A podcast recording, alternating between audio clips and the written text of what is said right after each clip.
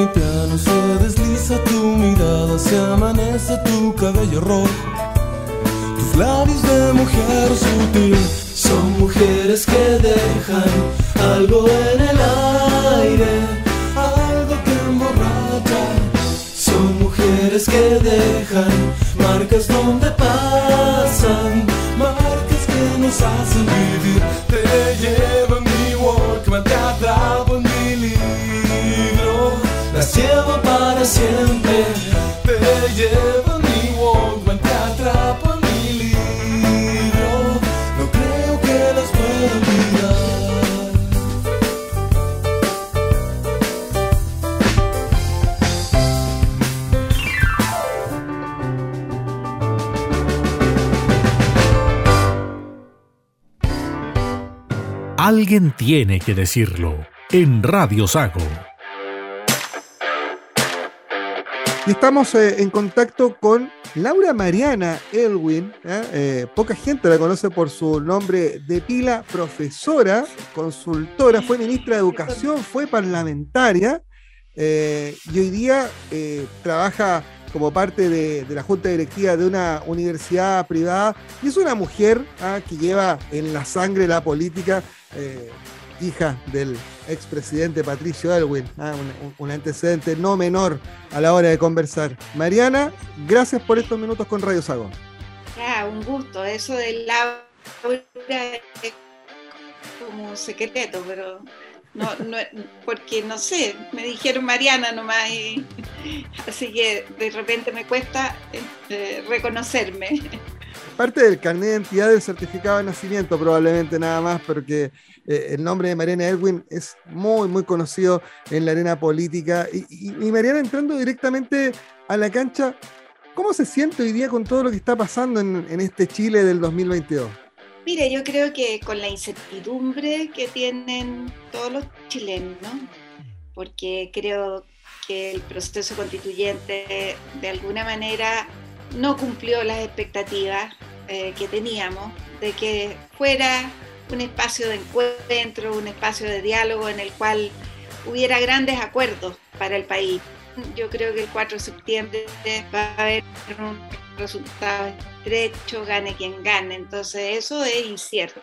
Fuimos capaces de encauzar esa crisis eh, por la vía institucional y yo estoy segura que eh, esperando que gane el rechazo, eh, creo que será más fácil aún, eh, vamos a poder hacerlo de nuevo.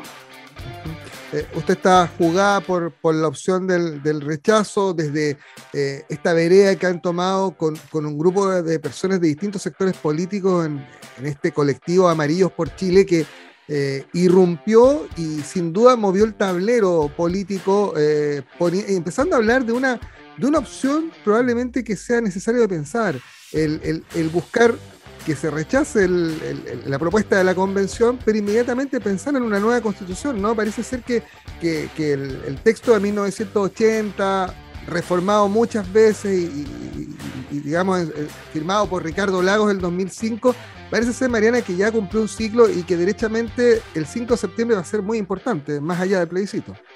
Sí, yo creo que ese ciclo concluyó completamente cuando un 78% de la población chilena dijo queremos otra constitución. Por lo tanto, eso ya está zanjado. Eh, ahora, el tema es que capaz que hoy día, eh, y eso da la impresión que puede ser así, la gente va a decir, pero esta no. Pero el mandato de queremos otra nueva otra constitución eh, subsiste. Eh, si se rechaza esta, obviamente que hay que buscar la forma para construir un acuerdo que permita una nueva constitución. Y ya hemos discutido mucho, se discutió durante el gobierno de Michelle Bachelet, se discutió durante este gobierno y durante la eh, convención constitucional. Eh, Chile ha estado atento a esto. Yo creo que la gente ya tiene una opinión más o menos formada de qué sí, qué no qué cosas quiere preservar y qué cosas quiere cambiar. Eh, y por eso pienso que el nuevo proceso tiene que ser un gran acuerdo político eh, suscrito por el presidente de la República y, la, y el Congreso Nacional, que son eh, los legítimos eh, constituyentes, cuando, son ellos los que tienen la facultad constituyente. Por lo tanto, ellos tendrán que llegar a un acuerdo y qué, con qué procedimiento, etcétera. Lo único que creo que los chilenos no quieren que sea eterno y que lo que tenemos que hacer es buscar fórmulas que permitan que esto sea relativamente rápido. Buen punto el que pone sobre la mesa, Mariana, porque eh, uno de los puntos de discusión es quién se encarga eh, de liderar este nuevo proceso. Si buscamos elegir una nueva convención o una nueva asamblea que construya un nuevo texto, si tomamos el, texto de Michelle Bachelet, si, partimos de la constitución de Ricardo Lagos, eh, pero a su juicio del Congreso, donde tiene que radicarse derechamente la elaboración del nuevo texto. Yo creo que el presidente de la República y el Congreso tienen que llegar a un acuerdo y ellos podrán definir un procedimiento distinto, pero la facultad constituyente es del Congreso y del presidente de la República. Eh, y ellos entonces tienen que hacer este acuerdo para hacer posible que haya una nueva constitución.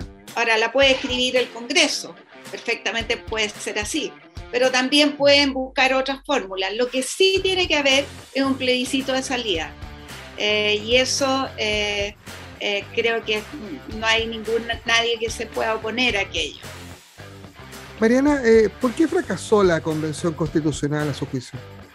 Por la presencia de muchos independientes y poca fuerza de los partidos políticos, porque los partidos políticos buscan el bien común, pero los independientes buscan más bien eh, representar causas. el, el partido político tiene que encauzar esas causas en una mirada más integral y, también por la sobre representación de los pueblos indígenas, porque eh, el que tengan 17 eh, cupos en la convención y que se pretenda luego que tengan más o menos lo mismo en la Cámara que se crea en el nuevo Congreso Nacional, me parece que sobre representa eh, a, los electores eh, que votan por, eh, por representantes de los pueblos originarios.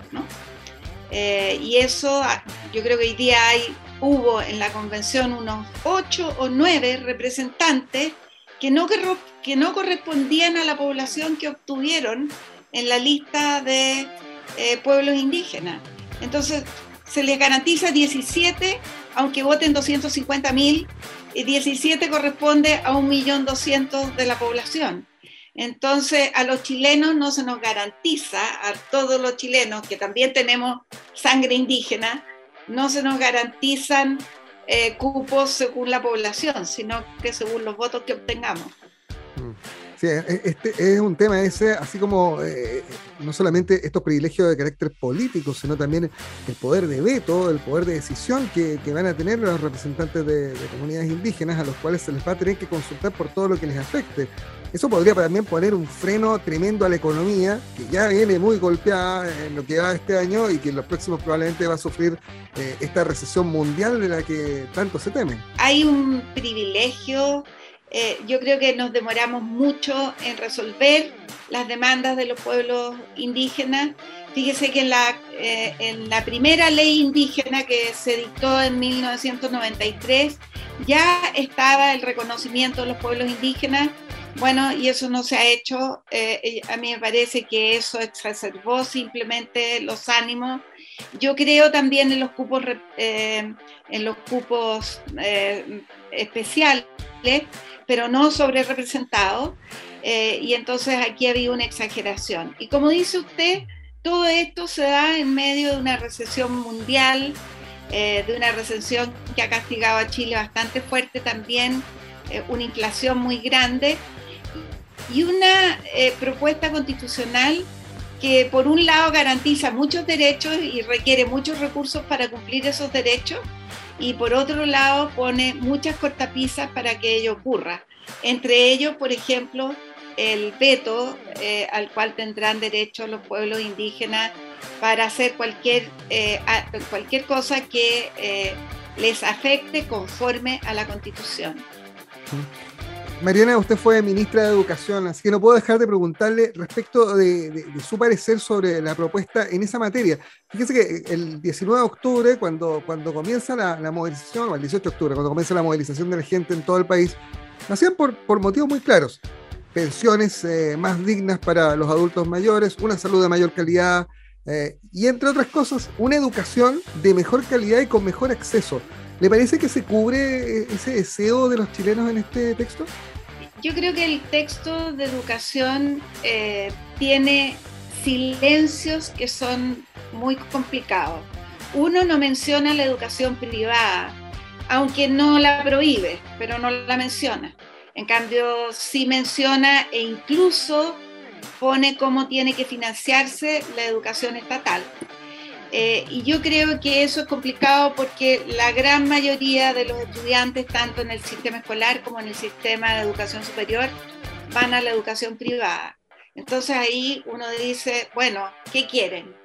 Por de pronto no cabe duda que se va a querer un sistema de financiamiento distinto, porque no es baladí que quede establecido cuál es el sistema de financiamiento para eh, algunas universidades entre ellas las estatales y las que la ley después diga, y por otra parte para la educación estatal, que va a estar en una red de educación pública que va a ser el eje del sistema.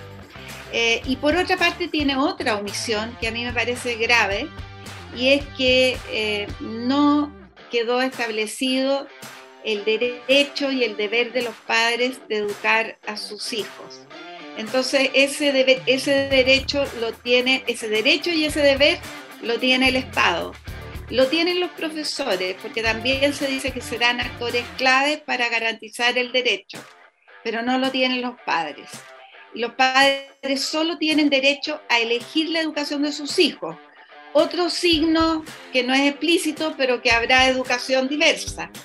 Eh, sin embargo, también les pone traba porque dice, siempre y cuando garanticen la autonomía progresiva y el interés superior de niños, niñas y adolescentes, cosa que no se dice ni para el Estado ni para los eh, profesores. Mm. Uno de los temores precisamente de, la gente, ¿no? Respecto de, lo que pueda ocurrir si se aprueba esta propuesta de, nueva constitución.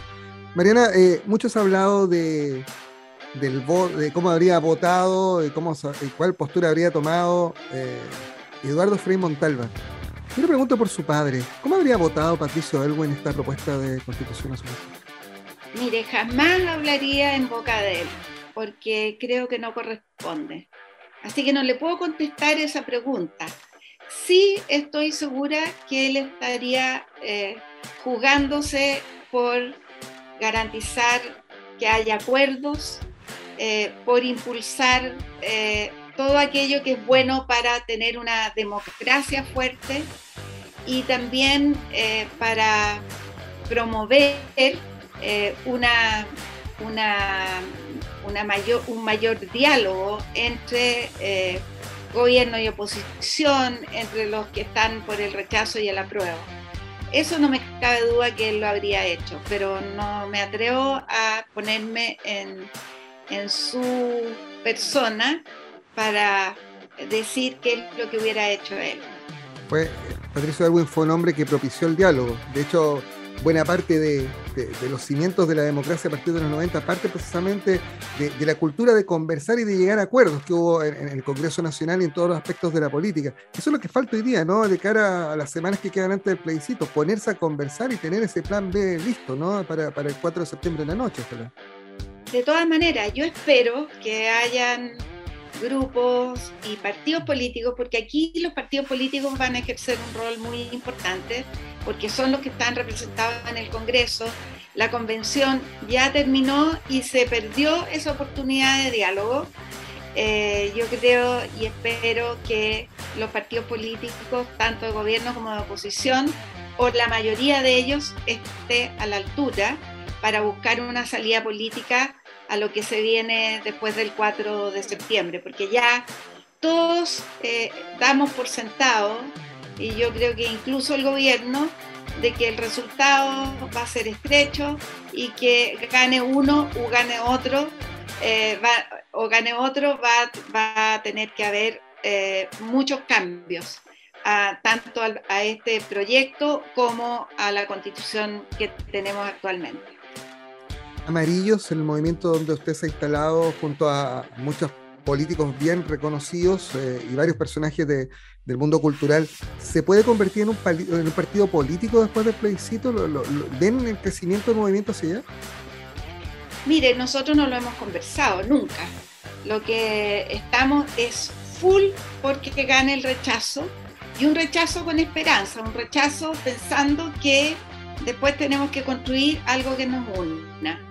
Eh, eso, ese es nuestro motivo. Ahora, hoy día tenemos cerca de 60.000 adherentes, lo que no es poco, pero es un tema sobre el cual no hemos conversado y, nos hemos propuesto que de ese tema no se habla, porque nuestro objetivo hoy día es ganar el plebiscito con un rechazo para poder hacer una nueva constitución que permita un acuerdo, un paraguas amplio en el cual la mayoría de los chilenos se sienta identificado.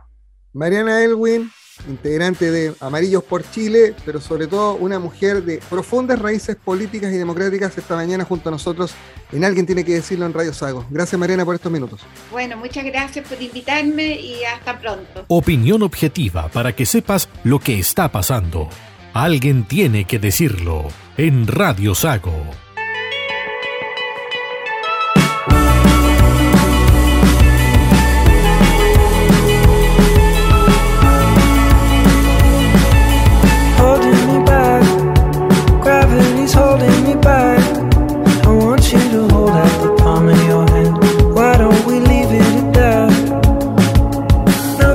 say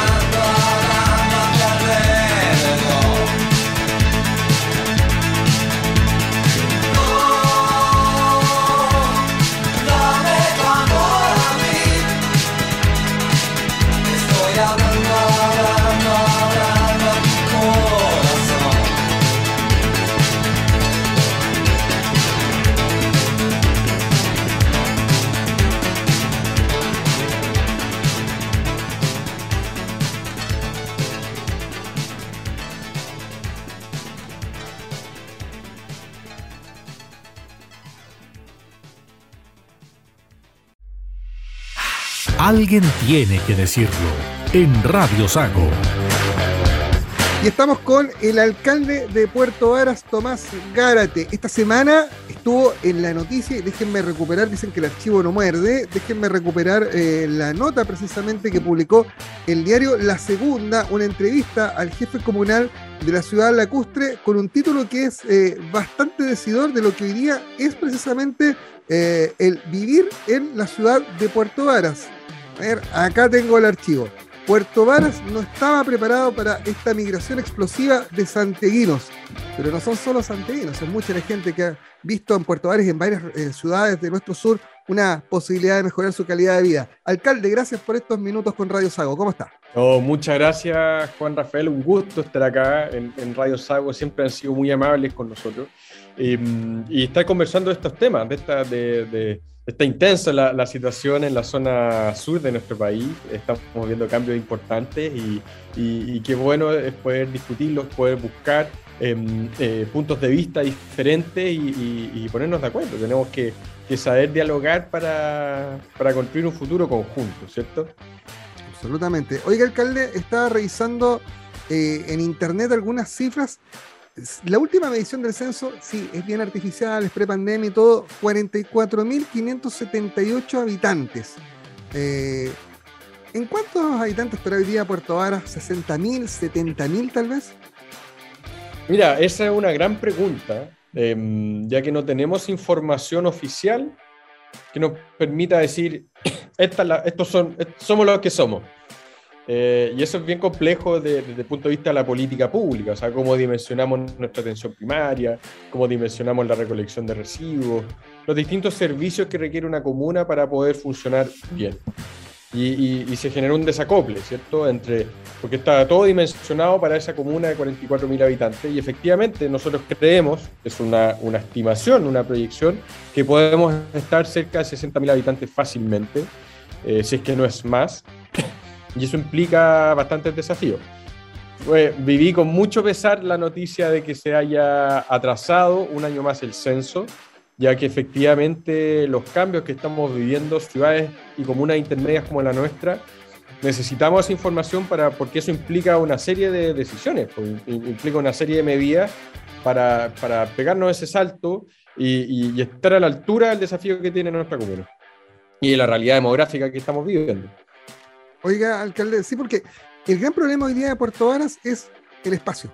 Eh, la ciudad se hizo chica, eh, es estrecho caminar en las veredas, ni hablar de circular en vehículos en, las calles de la zona céntrica. La costanera, la costanera de Puerto Varas tiene taco todo el día eh, y, es muy gracioso porque no estamos en, la temporada más alta del verano. Y, los límites de Puerto Varas se han ido expandiendo explosivamente, ya llegando a Ensenada con mucha oferta de parcelas, incluso de grandes edificios, pero a unos precios que son impagables para la gente del sur de Chile.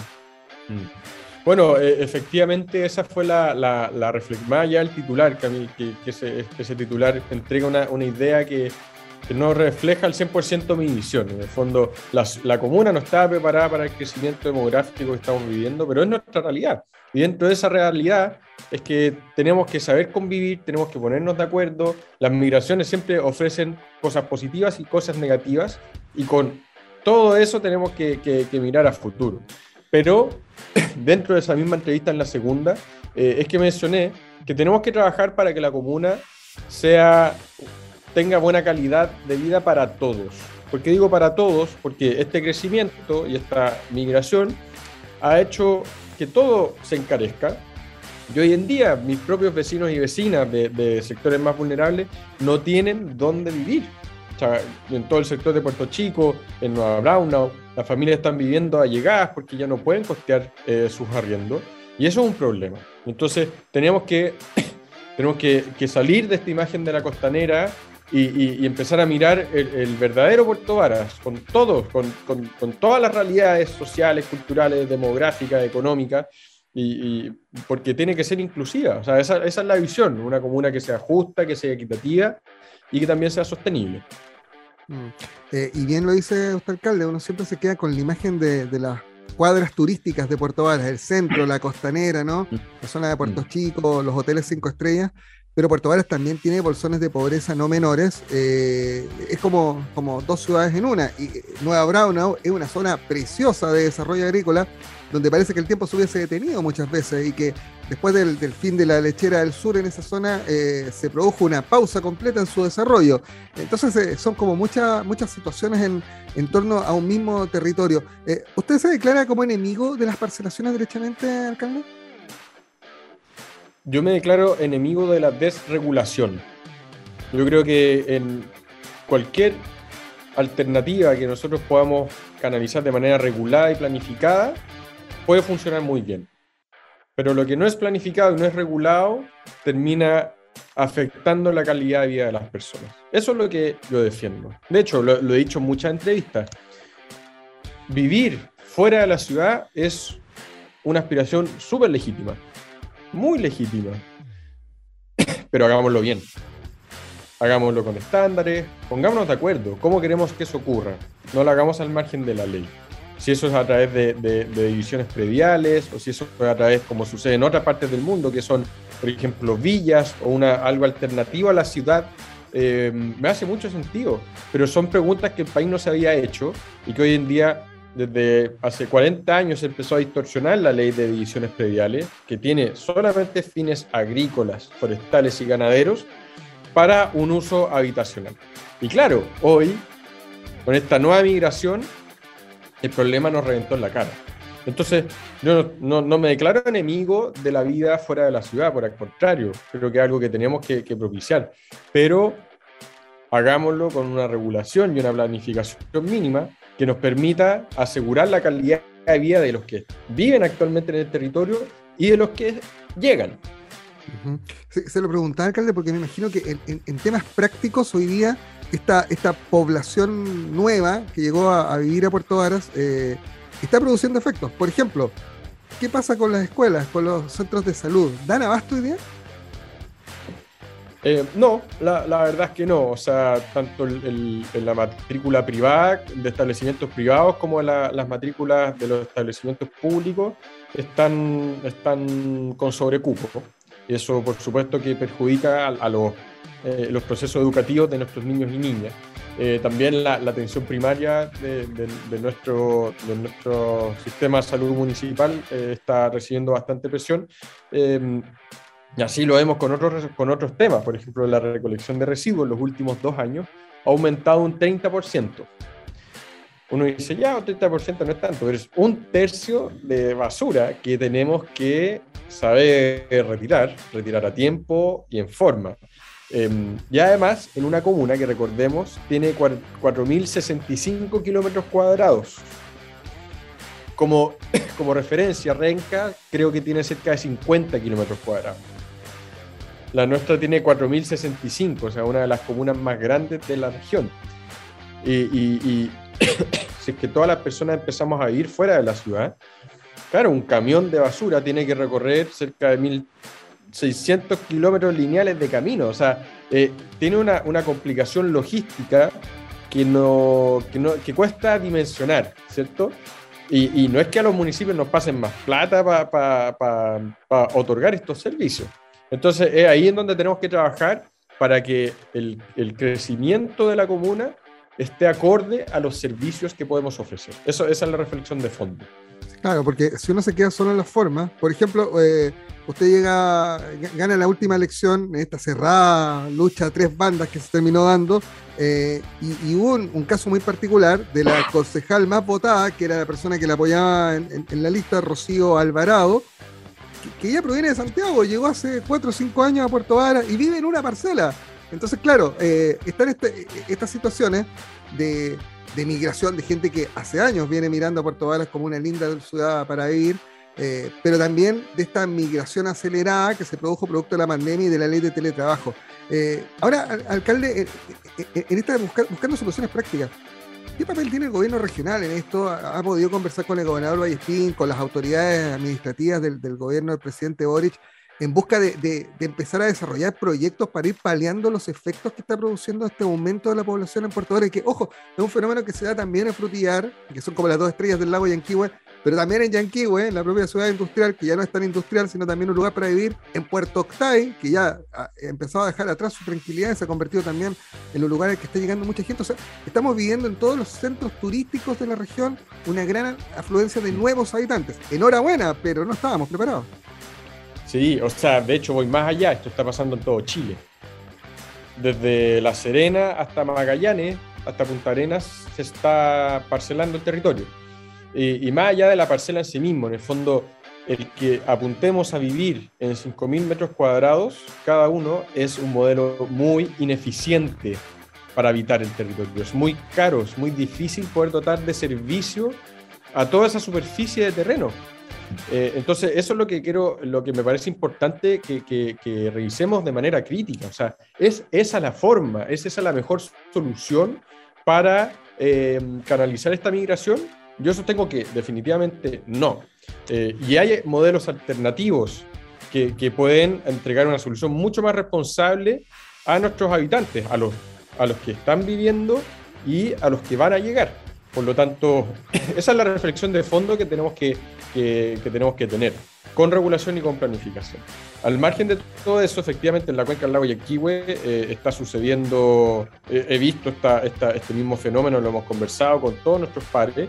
De hecho, estamos trabajando de manera articulada con el municipio de Valdivia para así poder solicitar y eh, presionar por mayor normativa el gobierno regional, de hecho, tuve una conversación esta misma semana con el gobernador, nos manifestó, me manifestó su preocupación por el tema y que es urgente poder tomar carta en el asunto. Por lo tanto, yo agradezco esa señal em, em, y espero y, confío en que, en, que, en que se va a, a, trabajar con fuerza en esto, que el gobierno regional eh, eh, tiene competencia en planificación territorial y, necesitamos que, se ejerzan. Eh, yo entiendo que, el gobernador está, está consciente de esto y que va a buscar alternativas. También he trabajado con mucha fuerza con el, con el ministro, Carlos Montes, y con el jefe de edición de Desarrollo Urbano, el cual me plantearon dos alternativas. O sea, más que a mí, plantearon dos propuestas.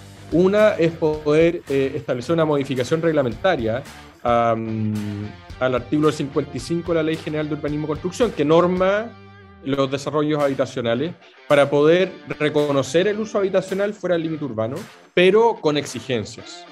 O sea, esto no es de cualquier forma, sino que debe obedecer una serie de criterios y requerimientos. Muy básico es tener resuelto el sistema de recolección, tener vialidad o, estudios de mitigación vial, tener, eh, conservar espacios naturales, no modificar eh, cursos de agua, resolver el sistema de agua servida y agua potable. O sea, son cosas muy básicas que hoy en día no se están resolviendo por parte de los, eh, por parte de los proyectos. Entonces, yo confío en que el Ejecutivo y en que el gobierno regional van a poder impulsar normativa, pero no podemos esperar más. esto tiene que pasar ya la querida parte por casa, alcalde, y, sus equipos, ¿qué proyectos piensan desarrollar para, empezar a, paliar esto? Porque ya vamos a hablar de eso. Puerto Varas tiene otra deuda, que es el plano regulador. A lo mejor ahí está la llave, ¿no? Que permita ordenar un poco el tema, pero, pero va a ser un poco llorar sobre la leche derramada, ¿no? Y la leche está corriendo por las calles de la ciudad. ¿Qué, van a hacer en, en el corto plazo en su administración comunal? O sea, estamos haciendo, estamos haciendo muchas, eh, una serie de medidas para poder em, poner al día a la comuna. O sea, cuando llegamos al municipio, levantamos un diagnóstico. Y es que Puerto Varas no se planificó en los últimos 20 años.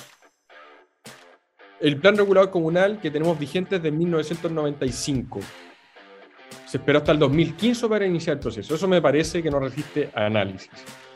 Independiente de eso, es que estamos, voy a enumerar una serie de acciones que estamos impulsando. En primer lugar, aprobar lo antes posible el plan regulador comunal, por lo tanto ya vamos a entregar el expediente completo y corregido a Contraloría, esperamos su aprobación en el primer trimestre. En segundo lugar, estamos ejecutando, desarrollamos un plan habitacional comunal que busca entregar soluciones de vivienda a las personas más vulnerables que hoy en día están siendo marginadas o excluidas por el aumento del precio del suelo.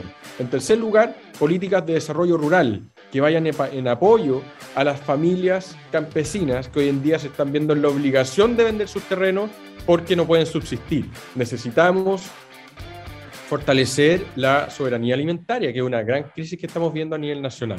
En cuarto lugar, estamos, le vamos a entregar una propuesta al Ejecutivo para poder eh, dotar de regulación al desarrollo habitacional rural. Es decir, no estamos en contra de las parcelaciones, pero queremos que se hagan bien. Al mismo tiempo, estamos impulsando una estrategia de movilidad, porque Puerto Varas, como buena comuna intermedia en Chile, no tiene sistema de transporte público. Entonces dependemos del uso del automóvil. Si es que no queremos ocupar el auto, necesitamos una alternativa. Por lo tanto, estamos diseñando un terminal, una estación intermodal, que es una gran deuda que tiene nuestra comuna, asociado a un sistema de transporte público eléctrico, que permita a nuestros vecinos y vecinas no depender del automóvil y poder ir descongestionando progresivamente nuestra comuna. Por lo tanto, eso es un conjunto, una batería de estrategias y proyectos que estamos impulsando para así poder enfrentar esta, este, eh, esta situación, pero sobre todo em, em, eh, apuntar a un desarrollo que sea más sostenible. Oye, alcalde, el gobernador Patricio Vallespina otro día en una conversación nos confidenció eh, que él quería anunciar lo antes posible el inicio del estudio de, de, un área metropolitana para Puerto Montt y Puerto Varas.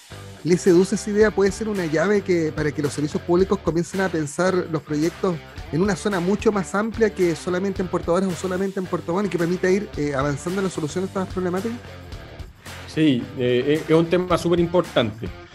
Eh, yo entiendo que, uno habla de área metropolitana y se imagina una mancha tipo como estas ciudades gigantes de Brasil que nunca terminan y, que son eternas y, nadie quiere eso, ¿cierto?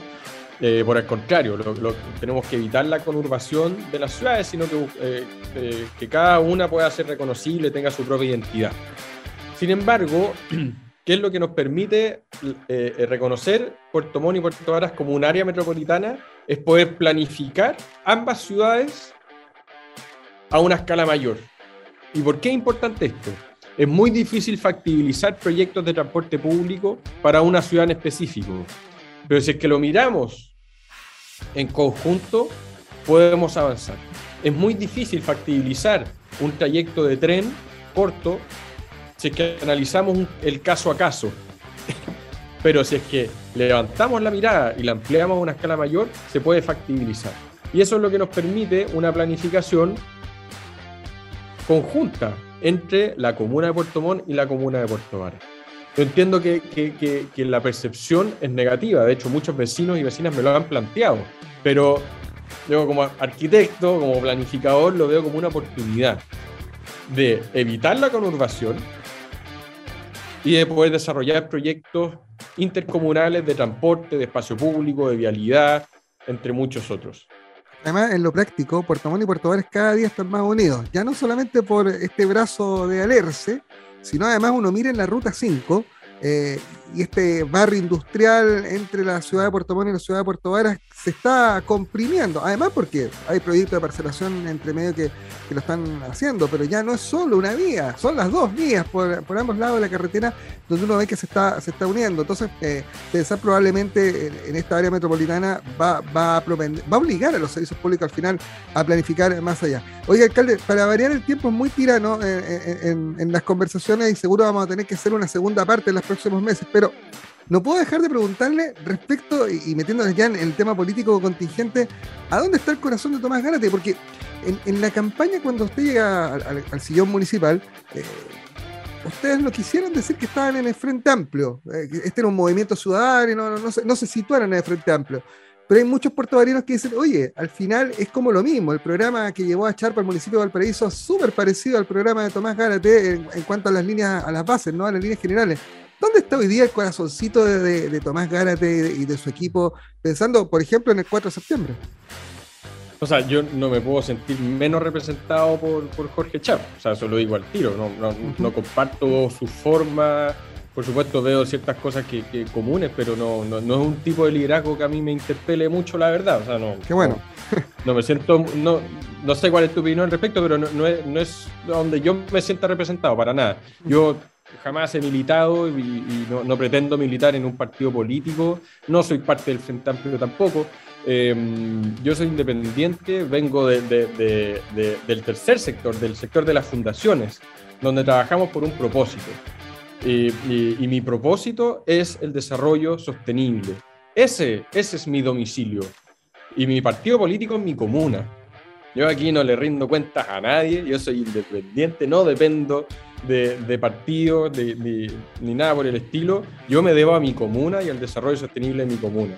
Eh, mis equipos son diversos, yo trabajo con personas de izquierda, de derecha, de centro, independiente, y me hace sentido trabajar así, porque los desafíos que enfrenta nuestra, nuestra sociedad, digo, comuna, país, planeta, a mi parecer, no obedecen al eje tradicional izquierda-derecha. Yo, por supuesto, me considero una persona más de centro-izquierda, pero, pero trabajo de manera transversal y, porque me, me, parece que esa es la manera en la cual tenemos que impulsar los cambios en nuestra sociedad, con tolerancia, con discusión, con diálogo, con diversidad de opiniones. De aquí al 4 de septiembre nuestra sociedad se va a ir polarizando cada vez más y eso a mí me parece una pena. No tiene por qué ser así. O sea, ni una opción es más legítima que la otra representa a, visiones muy diferentes, pero está lleno de grises también. Hay personas que no están de acuerdo con el rechazo, pero van a votar porque les genera más incertidumbre la otra. Hay personas que aprueban porque están 100% convencidas. Hay otras que aprueban porque no están tan convencidas, pero les parece una mejor opción. O sea, yo creo que no, la, la, polarización lo único que hace es perjudicar a nuestra sociedad. Yo me considero una persona de centro izquierda y voy a votar a prueba, pero esa es mi opinión personal el municipio, la comuna son mi propósito. ¿Y usted va a destinar horas de su tiempo libre a, tratar de promover la opción o, simplemente va, a dedicarse al trabajo comercial? No, mi, rol es, eh, yo soy alcalde de la comuna y eso es a lo que me debo. La Contraloría ha sido súper clara respecto a eso. Eh, los municipios no deben, no deben propiciar o influir en la ciudadanía en, la, decisión del plebiscito y, me parece responsable que sea así. Tenemos que, entregar información para que la ciudadanía vote informada, pero no, no, ya, no ya a, hacer campaña activa al respecto, no, no me parece responsable. Tomás Gárate, uno de los alcaldes más jóvenes de Chile, 28 años, arquitecto de la Universidad Católica, hoy edil de la ciudad de Puerto Vara, uno de los más lindos rincones de esta región, pero que hoy día está apretado, por decirlo de una forma eh, bien, bien rápida, ¿no? Eh, alcalde, gracias por estos minutos. No va a ser la última conversación, seguro vamos a seguir dialogando, eh, porque son muchos los ojos que están sobre Puerto Varas. hay muchos temas pendientes. Ustedes nos decían, ese plano regulador ah, que demoró 20 años en renovarse y que ya lleva 7 años en discusión, es una cosa bien extraña. Ha pasado por dimes y diretes y seguro les va a dar una mano en, este tema de la planificación. Pero seguro van a venir años de mucho sacrificio para los puertobarinos y me imagino que ahí la opción es que sean los menores para, para volver a, conciliar el necesario desarrollo con una ciudad de vocación turística, y, pero que además tiene eh, necesidades de desarrollo de sus habitantes que son inmensos. Entonces hay que dar muchas respuestas a demasiadas preguntas. Gracias por estos minutos, alcalde. No, muchas gracias a ti, Juan Rafael. Un saludo a toda nuestra comunidad. Feliz de seguir discutiendo y visibilizando la realidad de nuestra comuna, nuestra región, nuestro país. Que esté muy bien.